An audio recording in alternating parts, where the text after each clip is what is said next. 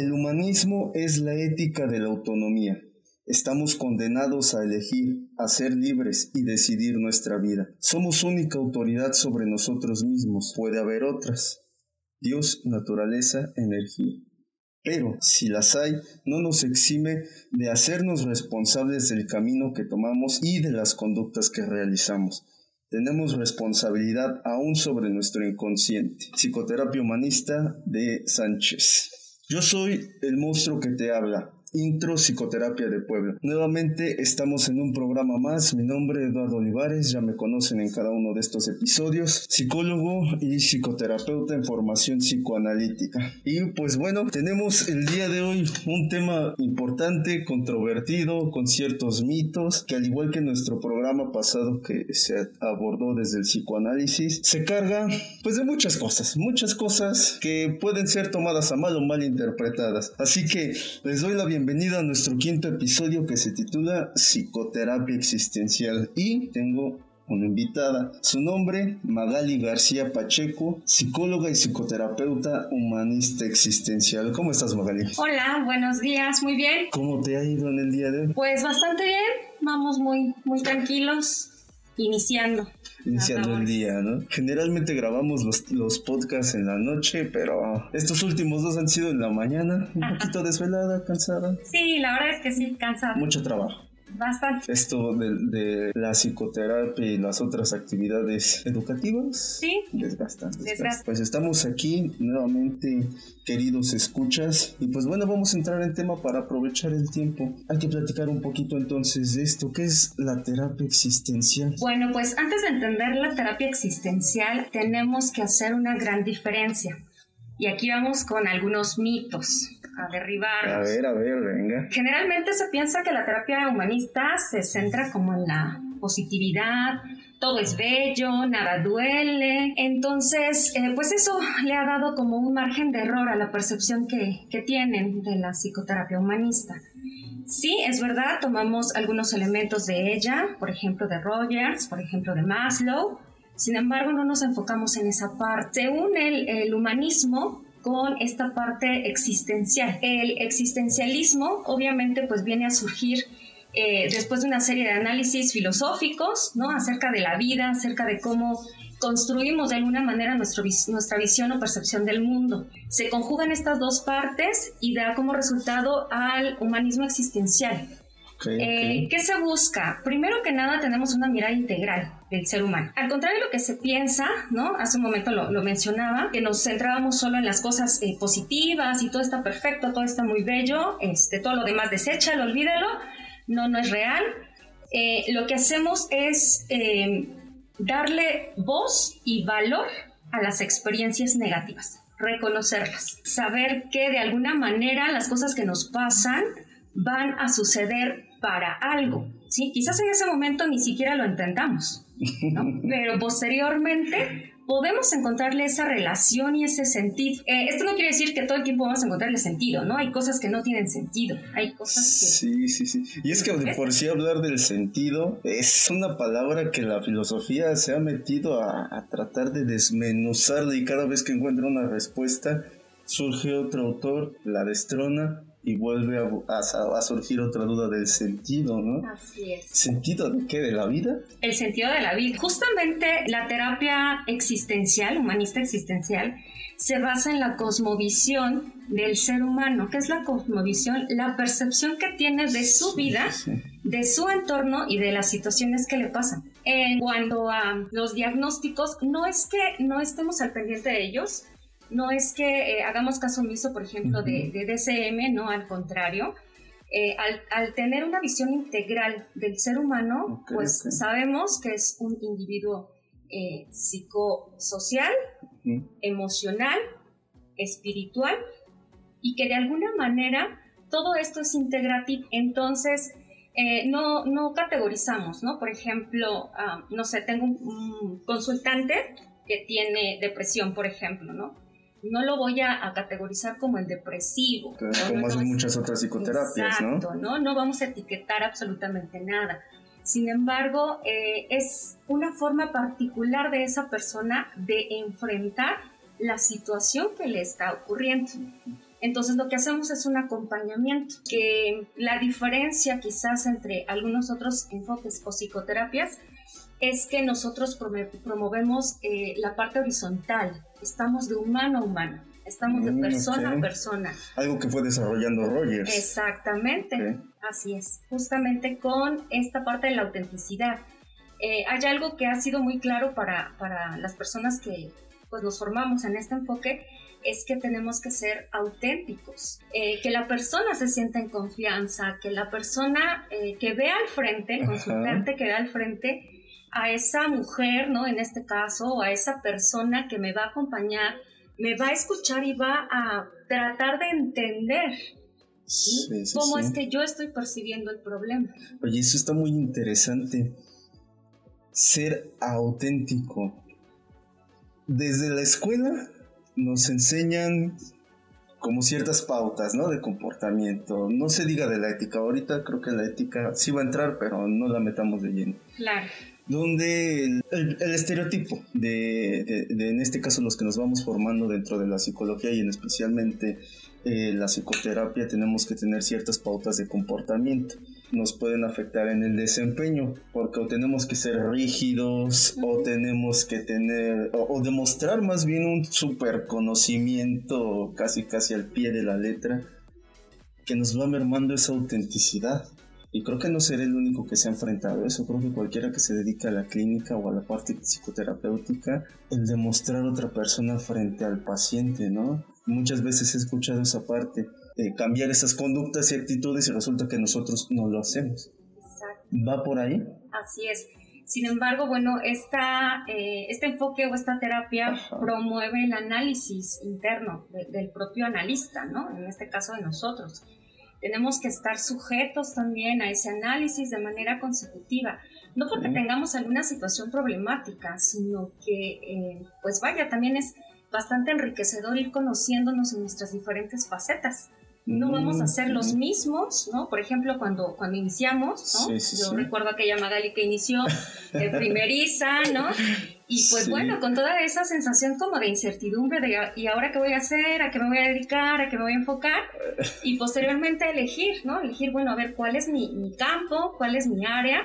Y pues bueno, este, afortunadamente yo eh, me encontré en esta área y me encantó. Entonces, pues el enfoque no sería. Recuerdo que alguna vez me platicaste que sí hiciste varias cosas antes de iniciar ya en la psicoterapia como tal y justo hablando de estas facetas. Que digo, ahorita haciendo ese recuento, pues es algo fundamental para ya estar dentro del consultorio con tus pacientes.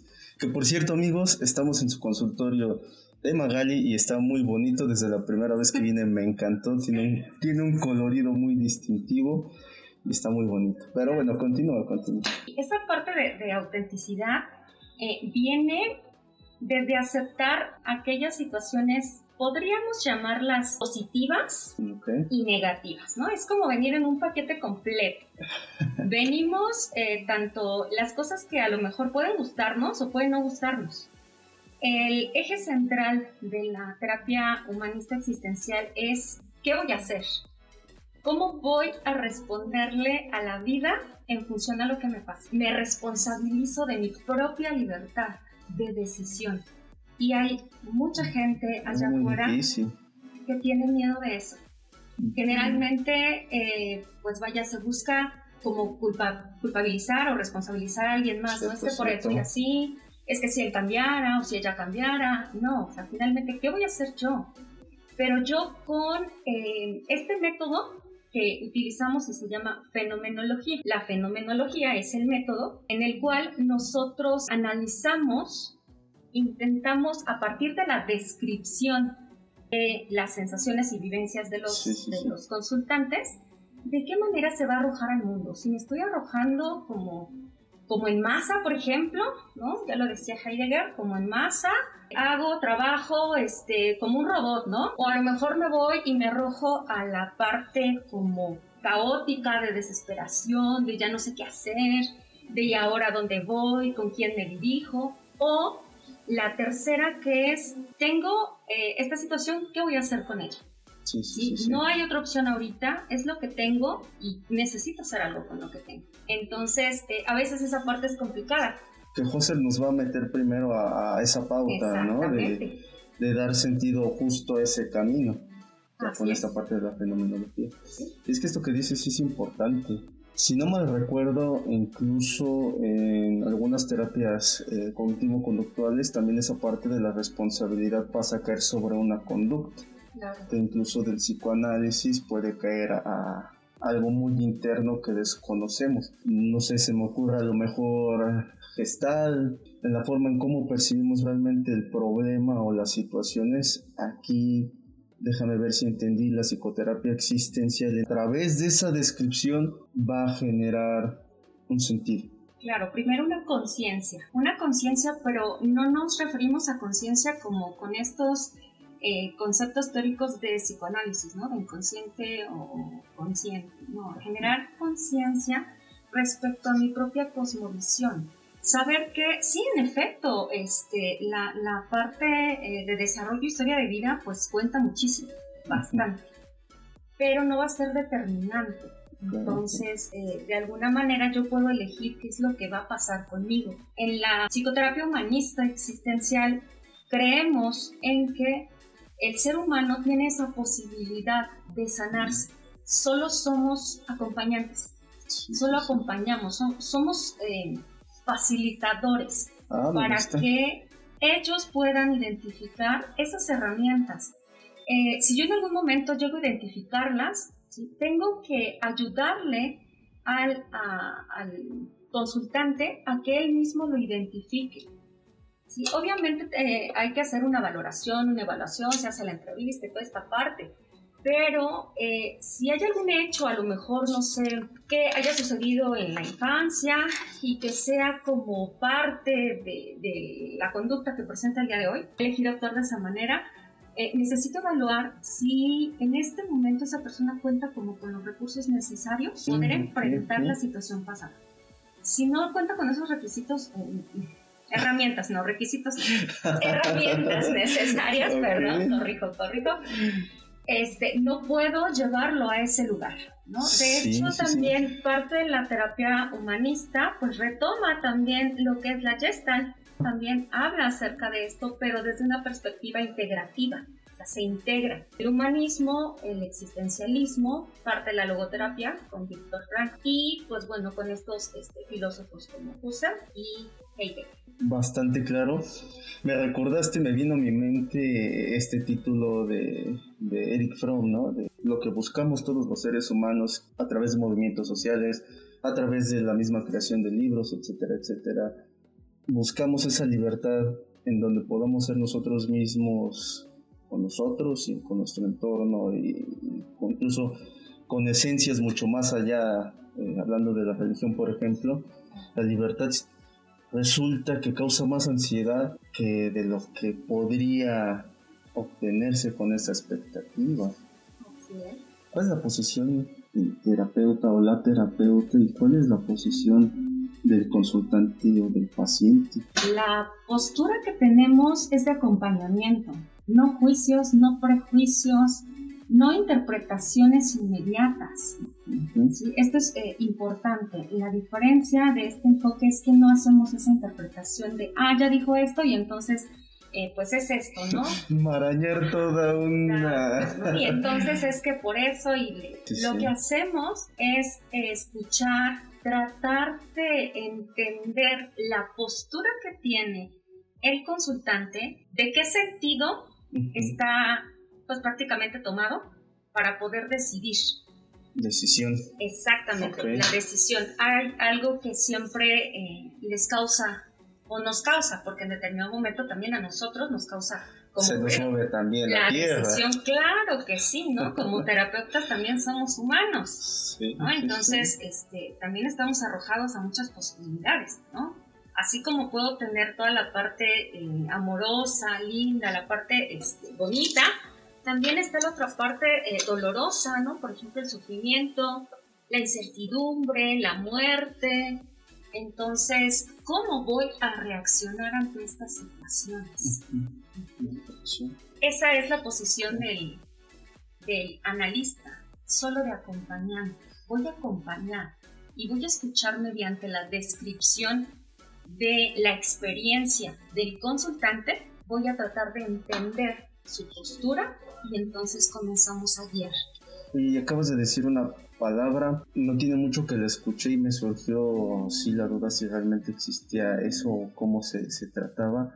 O sea, también entonces hay análisis dentro de la psicoterapia existencial. Claro que sí, analizamos. ¿sí? Análisis, el análisis existencial va a depender eh, precisamente de este método de la fenomenología, porque no es lo mismo, eh, no sé, si yo pierdo a mi padre, no es lo mismo que tú pierdas a tu padre.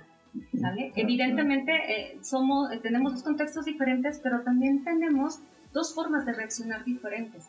Eh, no, no se clasifica, ¿no? Aquí caemos, por ejemplo, y voy a hacer mención de la tanatología con la perspectiva existencial, ¿no? En escuelas o en formaciones, cuando yo me formé en la parte clínica, tanatología clínica, ¿no? Donde las etapas y toda esta parte, ¿no? Como que... Muy... Muy, muy rígido. Hay que encajar, ¿no? Exactamente. Muy de manual. Exacto. ¿no? Y entonces aplica esta técnica y tiene que salir y, y así. No, aquí no Aquí, eh, en el análisis este, existencial, es qué está sucediendo con eso, cómo soy yo ahora a partir de esa pérdida o cómo mm. era en relación a los demás.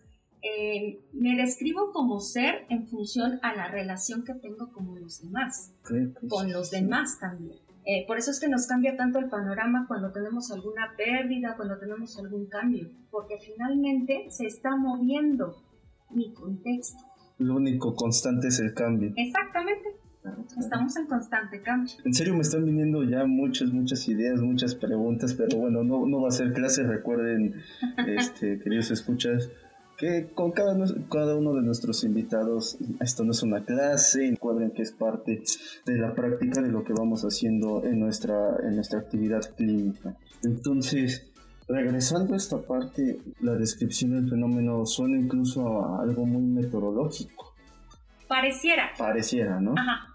Pero... No, no lo es.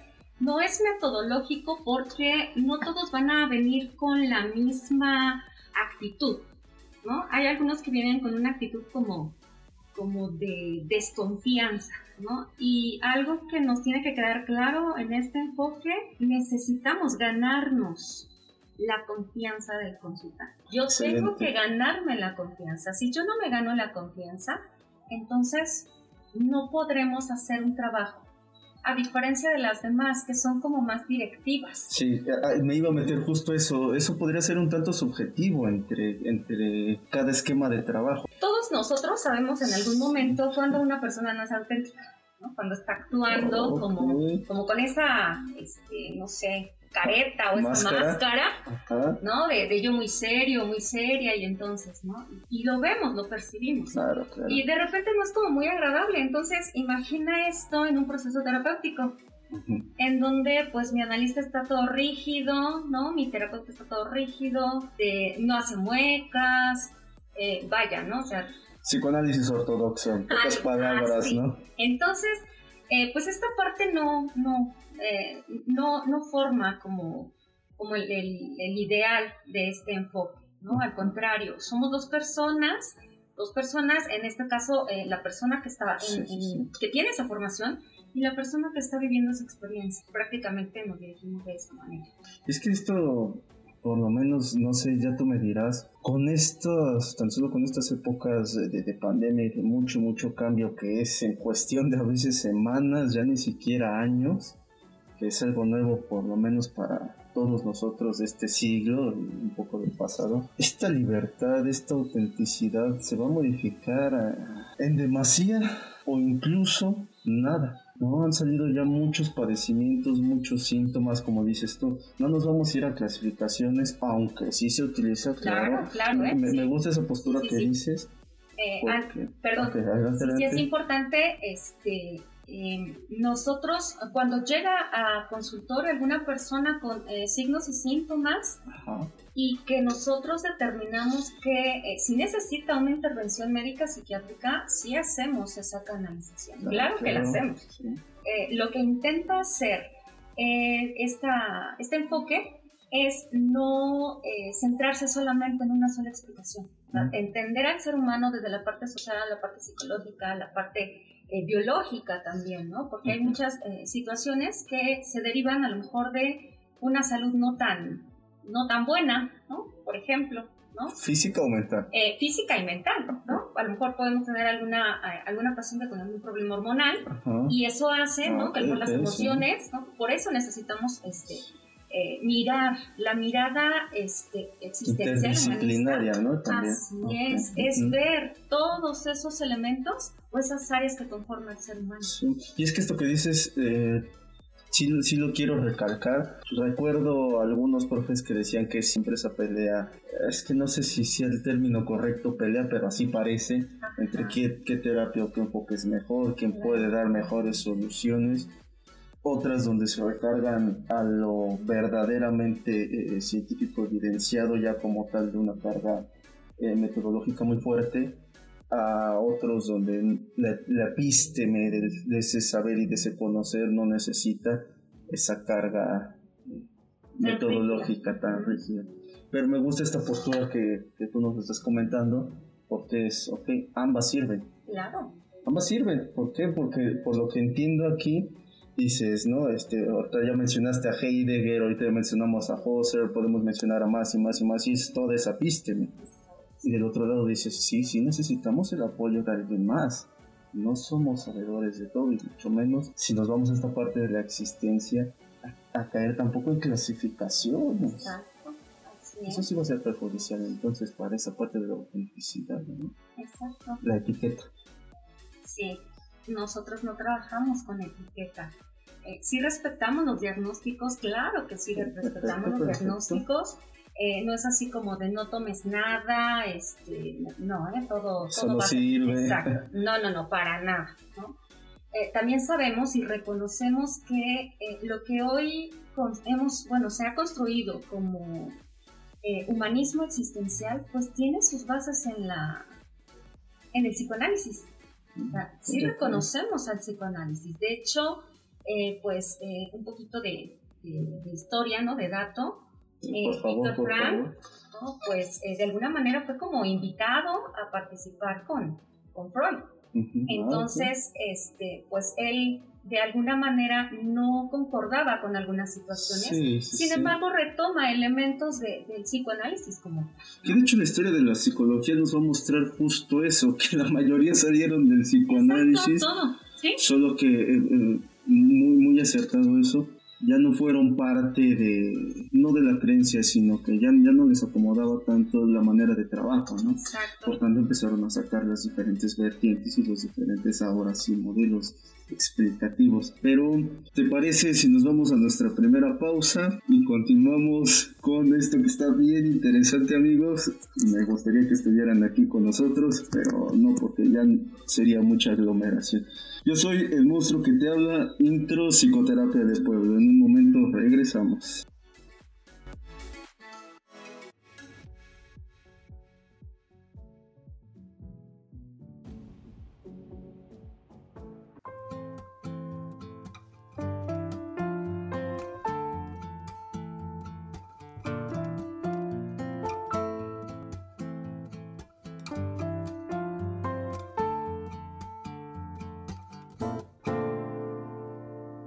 Solo mostrándome tal cual soy, puedo lograr que la otra persona busque exitosamente su propia autenticidad. Yo soy el monstruo que te habla, intro psicoterapia de pueblo. Regresamos a nuestra segunda parte de este, de este episodio que está muy muy bueno, psicoterapia existencial con nuestra invitada Magali, nos habíamos quedado en esta parte de, que se retoma eh, información de otros lugares, se retoman descripciones de, la misma persona, del mismo terapeuta o de la misma terapeuta. Discúlpenme, ya saben que con esto de, de la inclusión de pronto me pierdo, pero trato, trato, ¿no? En esto del el, la, des, todes y, bueno, ya cada quien verá si la acomoda o no esta parte de la palabra. Seguimos con esta parte eh, de la autenticidad, la toma de decisiones y la libertad, que son creo que tres conceptos fundamentales que en este momento estoy rescatando.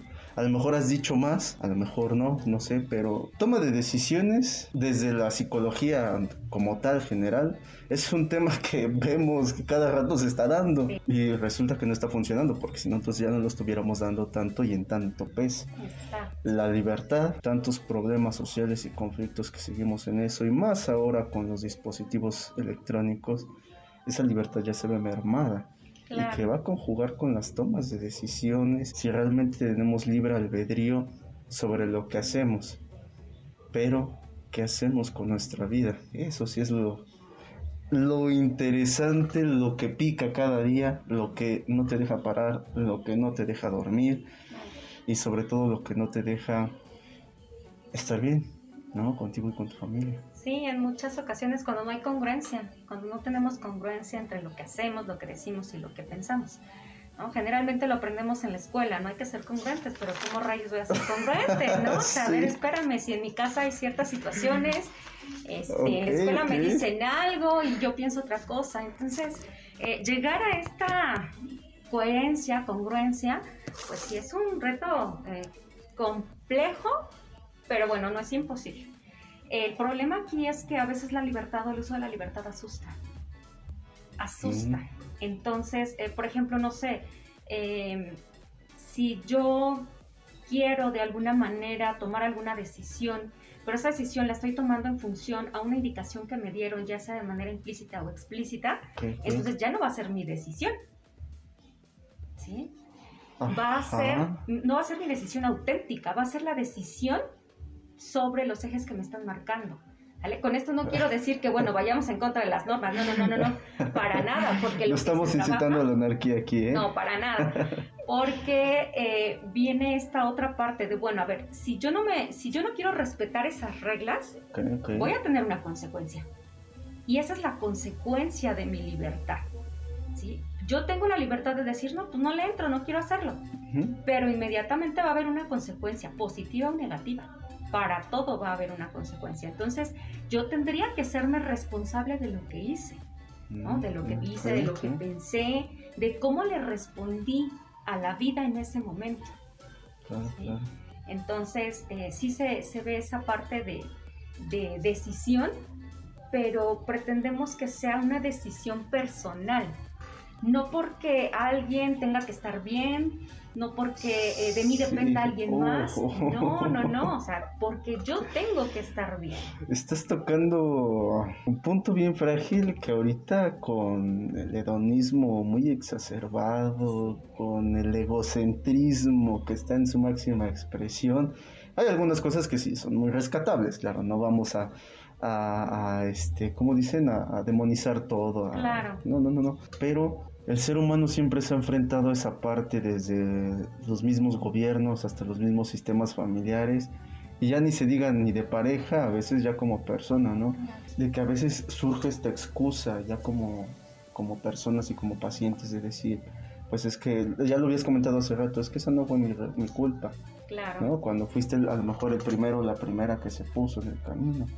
Así es. Pero me gusta eso que dijiste, el miedo de la libertad no a la libertad, de la libertad. Exacto, porque no hay de alguna manera algo que nos frene, ¿no? En absoluto, algo que nos frene mm, a nivel personal eh, como ser humano. A ver, ¿cómo está eso? Mm, hay eh, leyes, hay normas que nos, nos, nos, dictan, ¿no? Y que evidentemente tenemos que, que cumplir para una convivencia sana y armónica pero pensemos que yo no quiero tomar, no sé, una, una norma, una regla, ¿sale? Estoy haciendo uso de mi libertad, pero también estoy haciendo, eh, o puedo ocasionar un caos, si yo no respeto esa norma. Puedo ser libre, o sea, me pueden decir, bueno, que ya tú lo hiciste, pero me hago cargo y responsable de todo lo que venga. Entonces, eh, pues sí es eh, a veces esta parte como, como delicada. Que vamos a poner al paciente o el paciente, el consultante se va a poner en esa tela de juicio, podríamos decirlo. En fuiste libre en hacerlo, pero ahora eres responsable. de solucionarlo o dejarlo así. Claro. Así más o menos. Si, yo, si él es responsable de solucionarlo, ok, lo va a solucionar, pero también puede decir no quiero solucionarlo, ¿no? Y eso también, ¿no? Evidentemente trae una consecuencia, entonces se va sumando consecuencia y consecuencia. De aquí que de repente los consultantes es de no sé por qué me pasa siempre lo mismo, ¿no? Ah, pues porque estoy actuando de la misma manera, ¿no? A lo mejor de manera consciente, este, digo, bueno, es que esto es lo que me ha funcionado, pero quizás sea eso lo que se esté interponiendo entre una eh, libre decisión. Esa constante repetición, patrones. Exacto. Así es. Habría que checar eso. A veces tenemos esos esquemas, ¿no? Aquí hacemos mención, por ejemplo, de la parte tan importante de, del desarrollo, ¿no? De, eh, no sé, es, es, el único esquema que yo vi, ¿no? En casa, por ejemplo, no sé, me involucro con una con una persona que me violenta, ¿no? Porque pues yo vi violencia en, mi casa y, probablemente sí lo haga, ¿no? Pero en algún momento puedo llegar a esa reflexión. Por eso es que eh, la terapia eh, humanista existencial no solo es como cuando tenemos problemas, no es eh, mm. utilizarla solo como, como de, ay, me siento mal o algo me pasó y tengo que ir a terapia. No, también es esta parte de, a ver, ¿cómo estoy reaccionando ante la vida? ¿De verdad estoy bien conmigo mismo? ¿De verdad estoy tranquilo conmigo mismo? O me estoy perdiendo entre las exigencias sociales, por ejemplo. Oh, eso me suena incluso más allá de la típica frase, ve a terapia, conocerte a ti mismo. Siento que esto que nos estás diciendo va más allá de ese simple conoce. Exacto. Porque ya vamos de, pues sí, y creo que sucede, ¿eh? creo que sucede escuchar muchísimo eso, de, bueno, sí, fui a terapia, estuve tantos meses, tantos años, y sí, ya me conocí, ya conozco muchas cosas de mí, pero se quedaron en el Mm, luego, ¿qué? Exacto. Un trabajo titánico. Profundo. De, una de las terapias profundas. E, exactamente, ¿no? De esa parte como terapeutas, de encaminar, tú utilizaste esa palabra al principio de, acompañar, a la persona a que vea esas soluciones desde sí mismo. Exacto. Hasta siento la psicoterapia existencial como muy confrontativa, ¿eh? Sí, realmente sí, porque eh, utilizamos el diálogo socrático, ¿no? Las preguntas. De repente es de no sé, ¿no? No, no, saben qué contestar, ¿no? Entonces es de, no lo contestes ahora, solo medítalo, piénsalo, en algún momento pues obtendrás alguna respuesta y si no llega hoy, llegará mañana. No hace falta como eh, justo no es no alimentar esa parte, ¿no? De la inmediatez que ahorita estamos teniendo. sí, ¿no? De tienes que levantarte rapidísimo porque ya no hay más tiempo. No, en esta parte vamos al ritmo del el consultante.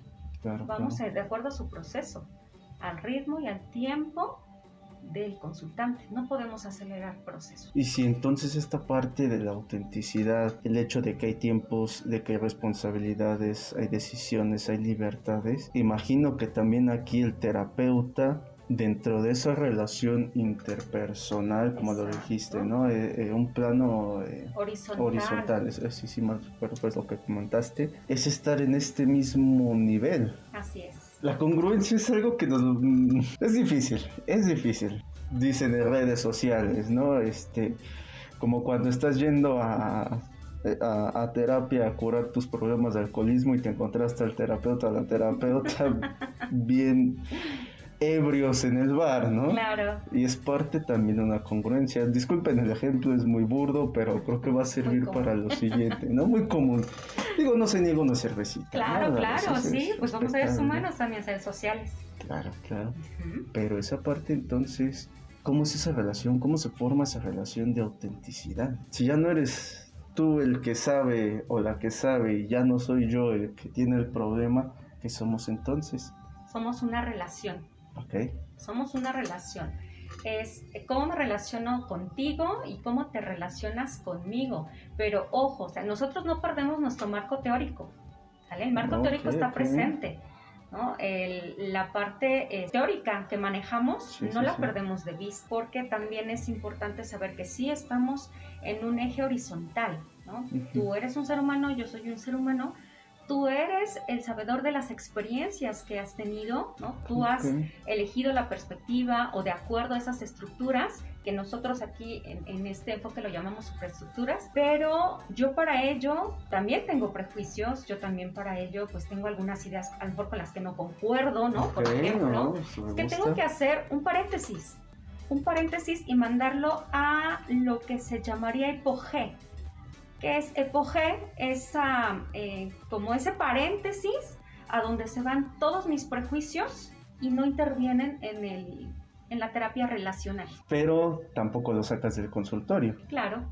¿No? Ya habíamos tenido en un primer episodio por ahí esa parte de, del aislamiento psíquico que también se nos enseñó desde la escuela y creo que aquí entra muy bien esa parte de la responsabilidad, ¿no? Y bueno, ¿y por qué no te liberas de ese prejuicio terapeuta? Claro. No que por eso te estás preparando, bueno, ya dependerá de los enfoques, ¿verdad? Pero bueno. Se educa, se enseña en las universidades, en las escuelas a abandonarnos prácticamente completamente, uh, completamente al paciente y dejar nuestra vida y nuestra persona del otro lado de la puerta. Así es. Que creo que eso aquí no aplica. Así porque es. tú también eres parte de la relación. Exacto. De hecho, eh, tenemos eh, permitido solo si es funcional para Claro. el consultante Sí, sí, compartir quizás alguna experiencia que nosotros también hayamos vivido. También es eh, si es que nosotros juzgamos, eh, a juzgar a nivel eh, científico, vaya, algo que, que pueda ayudar, entonces puedo mencionarlo. Sí, sí, sí. puedo mencionarlo. Eh, esta parte en donde el psicólogo es visto como eh, los memes, ¿no? El dios y el que todo lo sabe y demás. No, o sea, también es esta parte de, pues también soy ser humano, ¿no? También tengo esta situación, por ejemplo, no sé, puedo, puedo estar lidiando a lo mejor con una eh, situación de adicción, o a lo mejor con un divorcio, o a lo mejor con algo, pero estoy lidiando, pero también lo estoy trabajando. ¿sí? Ahí Mm. Eso es lo, lo importante. Que ¿Te hace tengo que entender trabajar. mejor? ¿Sí aplica eso realmente? En algunas ocasiones, no del Ok, todo, no ok. del todo porque a veces nos encontramos con personas que dicen es que tú no tienes hijos y tú no sabes lo que Ah, eso es ser madre", cierto, ¿no? cierto. Entonces, no, no sé cómo es ser madre y menos cómo es ser madre desde tu cosmovisión. Necesito Mm, entender tu ser mamá, pero único para ti, ¿sí? Sí, sí, Eh, de manera general, podemos hablar, ¿no? Aquella mamá que se sacrifica, aquella mamá que dice, no, primero los El hijos. estereotipo mexicano. Exacto, ¿no? ¿no? La mamá Pero me- sacrifica, no, el, el- el padre sufrido y la madre sacrificada, ¿no? por Exacto. ¿no? Pero no me puedo quedar con esa generalidad. Necesito saber cómo lo está entendiendo, percibiendo la- la- el consultante. Sí, Quizás sí, no lo perciba de esa manera, quizás sí. Entonces necesito saber, este, obviamente, pues cuál es su, su, su cosmovisión y cuáles son las necesidades específicas de ese consultante. Sigo teniendo parcial entendimiento acerca de esto de la autenticidad.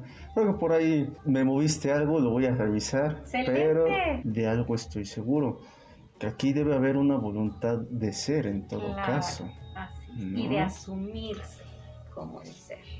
porque el estereotipo también de asistir a terapia, traigo problemas, Ajá. ¿no? Véngame a curar o véngame a arreglar o le traigo a mi pequeñito que lo cure, le Ah, sí, arregle, que se porte bien, ¿no? Sí, sí. De base. Pasa un tiempo, ok, estoy yendo a terapia, excelente. Terminamos y vamos a esta parte de que pasamos ahora incluso una etiqueta de que ya fui a terapia y ya estoy curado, ya estoy sano. Pero ¿de qué estás curado? ¿De qué estás sano?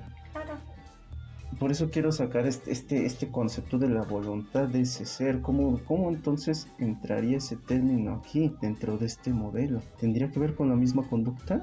Tiene que ver con la estabilidad y con el sentirme bien con el mí mismo. Por eso es que eh, la invitación a, a esta terapia no es solamente cuando tienen problemas, Sino si quieren entenderse, a lo mejor por qué reaccionan de esta manera, a lo mejor no les hace ruido, pero quieren entenderse, quieren conocerse, esta terapia eh, ayuda a esta, a esta parte.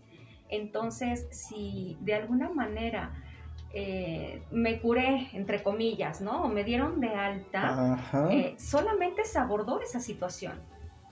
Pero acuérdate que hace rato te platicaba de los diferentes, este, las diferentes áreas que nosotros checamos, que es la biológica, la psicológica, la emocional. Sí, entonces quizás a lo mejor arreglé esa situación, no sé, en mi familia, Ok, ¿vale? ok. Pero después se me vuelve a presentar alguna otra situación, ¿no? No en la familia, a lo mejor en pareja, a lo mejor, este, no sé, en, en- en el trabajo, ¿no? Y no es que no me haya funcionado, es que estoy en una etapa diferente, es que estoy en una situación diferente, no es lo mismo. Esa voluntad, a final de cuentas creo que estaríamos hablando ya de una actitud, Claro que sí, ¿no? así llevamos, una actitud, a ver, ¿cómo quiero, cómo Sí. quiero responder? De hecho, eh, el hacernos cargo de nuestra existencia o de nuestro sentido de vida ¿no? Pues es complejo porque, por ejemplo, no sé... Qué buena frase, ¿eh? Para, para tuitearla ahorita. Hacerme cargo de mi existencia. Sí. A ver, a ver, por favor, a ver. Sí, hacerme cargo de mi existencia es, eh, pareciera algo muy fácil, ¿no? No, pues sí, ¿no? Yo soy responsable de mí. La humanidad ha tratado de hacerse cargo. ¿No? creo que nosotros seres individuales y la humanidad completa no ha podido, pero... Pero vamos en esa búsqueda. Ok. vamos en esa búsqueda. Vamos en esa búsqueda. Eh, mi, mi, objetivo de existencia, por ejemplo, ¿no? O mi, pensemos, no sé, es de manera personal. Yo decidí estudiar psicología porque me gusta, ¿no? Me gusta.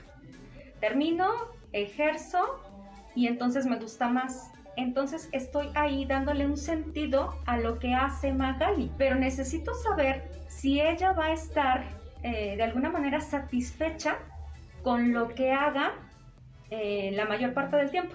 Porque además de ser Magali, a lo mejor es maestra, a lo mejor este, es mamá, a lo mejor es esposa, a lo mejor es novia, ¿no? Entonces tengo que checar esos roles. ¿Estoy eh, satisfecha con esos roles? ¿Con cómo me estoy desempeñando?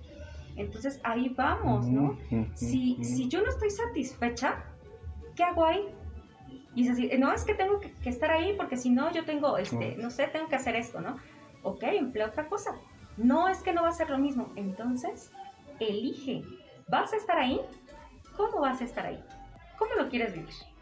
¿No? Es, esa ah, parte de, tú eliges tu, tu, propia, tú eliges tu propia eh, dificultad. ¿sí? Finalmente tú la eliges. Si tú quieres estar solo, ok, es, es complicado, ¿no? Pero también es complicado estar en pareja. Entonces, elige. ¿Qué quieres? Ya lo decía Freud, incluso el hecho de nacer es traumante que esperaríamos del resto de la vida. De toda la vida. Mm, y del contexto y vaya, de todo lo que se va presentando. Sí, sí, sí. Apenas me, recordaste un poquito que estaba leyendo ahí Genealogía de la Moral con, con Nietzsche. No, sé si aún lo sigo descifrando como tal, si fue una crítica o solamente fue parte de la descripción, en donde decía aquellos psicólogos ingleses que se esmeran por entrar o develar los misterios de la vida íntima él en el resto de, ese párrafo justamente va a hablar de esto, porque esto que me estás hablando tú y que para muchos psicoterapeutas, en este caso que ya están en formación con más experiencia, o como yo que seguimos aún en esa formación, van a ser términos que no nos son sencillos de entender. Más si ya tenemos un esquema rígido, nos decía nuestro invitado la sesión este, pasada en el episodio 4. Parece que incluso nosotros en nuestra actitud como terapeutas, en casi casi ser sacerdotes de lo que conocemos y sabemos, y que vamos a intentar replicar con nuestros pacientes. Y esta parte que tú estás mencionando de, los, de las esencias, los sentidos, los caminos, los acompañamientos, la relación, también se va a cargar de eso, ¿no? De un misterio más allá. Que no nos vamos a meter al inconsciente, creo que aquí en esta ocasión me voy a abstener de hablar del inconsciente. va más allá. Sí, vamos a hablar de la parte consciente de la cosmovisión, ¿no? ¿Cómo estoy viendo al mundo? ¿Cómo eh, de alguna manera he decidido y elegido ver al mundo? Sí, a lo mejor eh, tuve alguna situación, otra situación, y eso me, me llevó puedo decir, entre comillas, a eh, ver la, la, vida de esa manera, ¿no? Y esa es una elección. Quizás no tenía otra opción y cuando me doy cuenta de que tengo otras opciones, entonces yo elijo ahí cambiar la forma en cómo lo veo. Ah, entonces es, es, elegir, ¿no? Hablamos de esta parte eh, espiritual, pero entendida en el concepto eh, no ético. No ético junto, ¿vale? no ético, que se refiere a los valores y la libre responsabilidad que voy a adquirir de mi vida. Entonces... Da miedo, hasta escucharlo da miedo. Es un proceso profundo, sí, claro, claro que es un proceso profundo, pero es muy enriquecedor, muy enriquecedor. Hay, este, pues bueno, eh, consultantes que han estado aquí por por mucho tiempo, bueno, no puedo decir mucho porque ya estoy juzgando, ¿no? Pero por algún tiempo, y es de, eh, quiero seguir viniendo, ¿no? Quiero seguir viniendo, quiero seguir descubriendo, parte de, eh, pues, autoconocerse. Sí, sí, sí. La parte incluso de también dar esa libertad. que no me suena incluso a dependencia, pero sí me suena una parte de libertad de aún el terapeuta, o en este caso tú como terapeuta, seguir brindando más allá de un servicio clientelar, una cuestión de, ok, ¿quieres hacerlo? Yo te acompaño. Claro. ¿Quieres seguir desmoronando muchas estructuras y volverlas a reconstruir como tú quieras a base de lo que ya conoces y a base de lo que tú quieres, como dijiste ya con lo biológico, lo social y lo psicológico, ok, vamos. Así es. Y eso es responsabilidad, mm. responsabilidad del otro, pero también del, de, mi parte, ¿no? Nosotros este, caemos en esta parte de la ética eh, que menciona eh, Levinas, que me voy a ser responsable del otro, pero no una responsabilidad en donde yo tenga la obligación de curarlo, sanarlo, no, no soy quien, sino ese auténtico respeto y aceptación de la persona. Yo creo que en algún momento te has topado con algún eh, consultante, en tu caso paciente, que, que, digas algo no me cae, como que no quiero atenderlo, como que algo está ah, pasando, ¿no? Entonces, eh, ahí si algo me está moviendo a mí, es como la, la contratransparencia, ¿no? yo necesito saber qué me está moviendo. Hace un momento tú lo dijiste, ¿no? Ya me moviste algo. Sí, sí, sí. hay que trabajarlo, ¿sí? Para algo llega. Si a mí me mueve y entonces de alguna manera eh, siento o más bien eh, considero que no puedo trabajar con esa persona, puedo referirlo. Claro, puedo referirlo o él mismo que elija.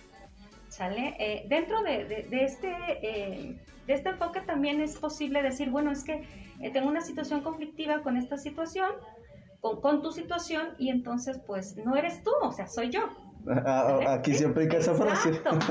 ¿No? Entonces, eh, de repente esto anteriormente era de, ah, no puede, ¿no? El psicólogo no puede, el psicólogo no tiene. Ah, no, no, no, no, para nada. o sea, no es que no tengamos los elementos científicos, pero quizás, o habilidades como tal, pero eh, quizás lo que nos está moviendo es la parte emocional. Entonces, recuerda que la parte emocional, o sea, si nosotros no somos objetivos, pues no ayudamos. Nos va a llevar y nos llevamos de calle a, las personas. Así es. Sí o sí. Eso creo que es de básico. Y es algo que sí nos enseñan, vamos aprendiendo, vamos adquiriendo, incluso modificando a raíz de la propia experiencia, que imagino en tu caso ya con los años que llevas, esa existencia incluso ha ido cambiando. Ya cada quien, incluso ustedes del otro lado que nos están escuchando, ya saben, les, les recomendamos que se tomen un cafecito, ah, ya cuando se sube este podcast ya es noche, entonces llévenlo ustedes también a la crítica, vean un poquito de su existencia, que es parte de, es parte de, de la propia vida, más allá de todo etiquetarlo, más allá de todo hacerlo en humor, burla, esto que nos está diciendo Magali, es muy muy importante tanto para nuestra propia experiencia como terapeutas, tanto para los que alcancen a escuchar esto, eh, que, no se dedican exclusivamente a la psicoterapia, lo puedan ir llevando a su, propio, a, su, propia vida. A alguien le servirá esta información. Y por supuesto, creo que esto, esto en serio, ahora sí voy a meter mi creer.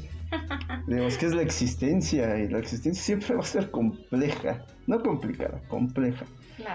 Entonces, Magali, me dio mucho gusto tenerte aquí en este sexto episodio del podcast. No me cabe duda de que eres una mujer con mucha, mucha experiencia, que desarrollaste este tema con las suficientes bases y elementos para poder entenderlo. Surgen más dudas, sí, no voy a negar, sí, surgen más dudas. Gracias por la invitación. Eh, es un excelente trabajo el que estás haciendo, nuevo. Gracias, gracias. Nuevo, y la verdad es que este, pues la, la gente, ¿no? las personas, eh, pueden identificar qué hace la psicología, ¿no? No solo se quedan con, con la parte como de... Eh, del mercado. Exacto, ¿no? La psicología de repente como como la parte positiva, ¿no? De todo tiene que estar bonito, no. Entonces, eh, creo que es, no creo, ese trabajo es bastante, eh, pues, aplaudible, ¿no? Reconocimiento, reconocimiento para ti, Brian. Pues ya saben, amigos, amigas que nos escuchan del otro lado, nuevamente la recomendación, estudienlo, busquen la información que les acabamos de dar el día de hoy, que nuestra invitada nos compartió. Nos estamos viendo en el siguiente capítulo de este podcast. Cuídense mucho, les mando un fuerte abrazo hasta donde se encuentran. Y pues bueno, Magali, muchas gracias por estar aquí. Yo soy el monstruo que te habla, Intro Psicoterapia de Pueblo. Nos vemos a la próxima. Este podcast llega a ti por Grupo de Investigación Social y Apoyo Comunitario.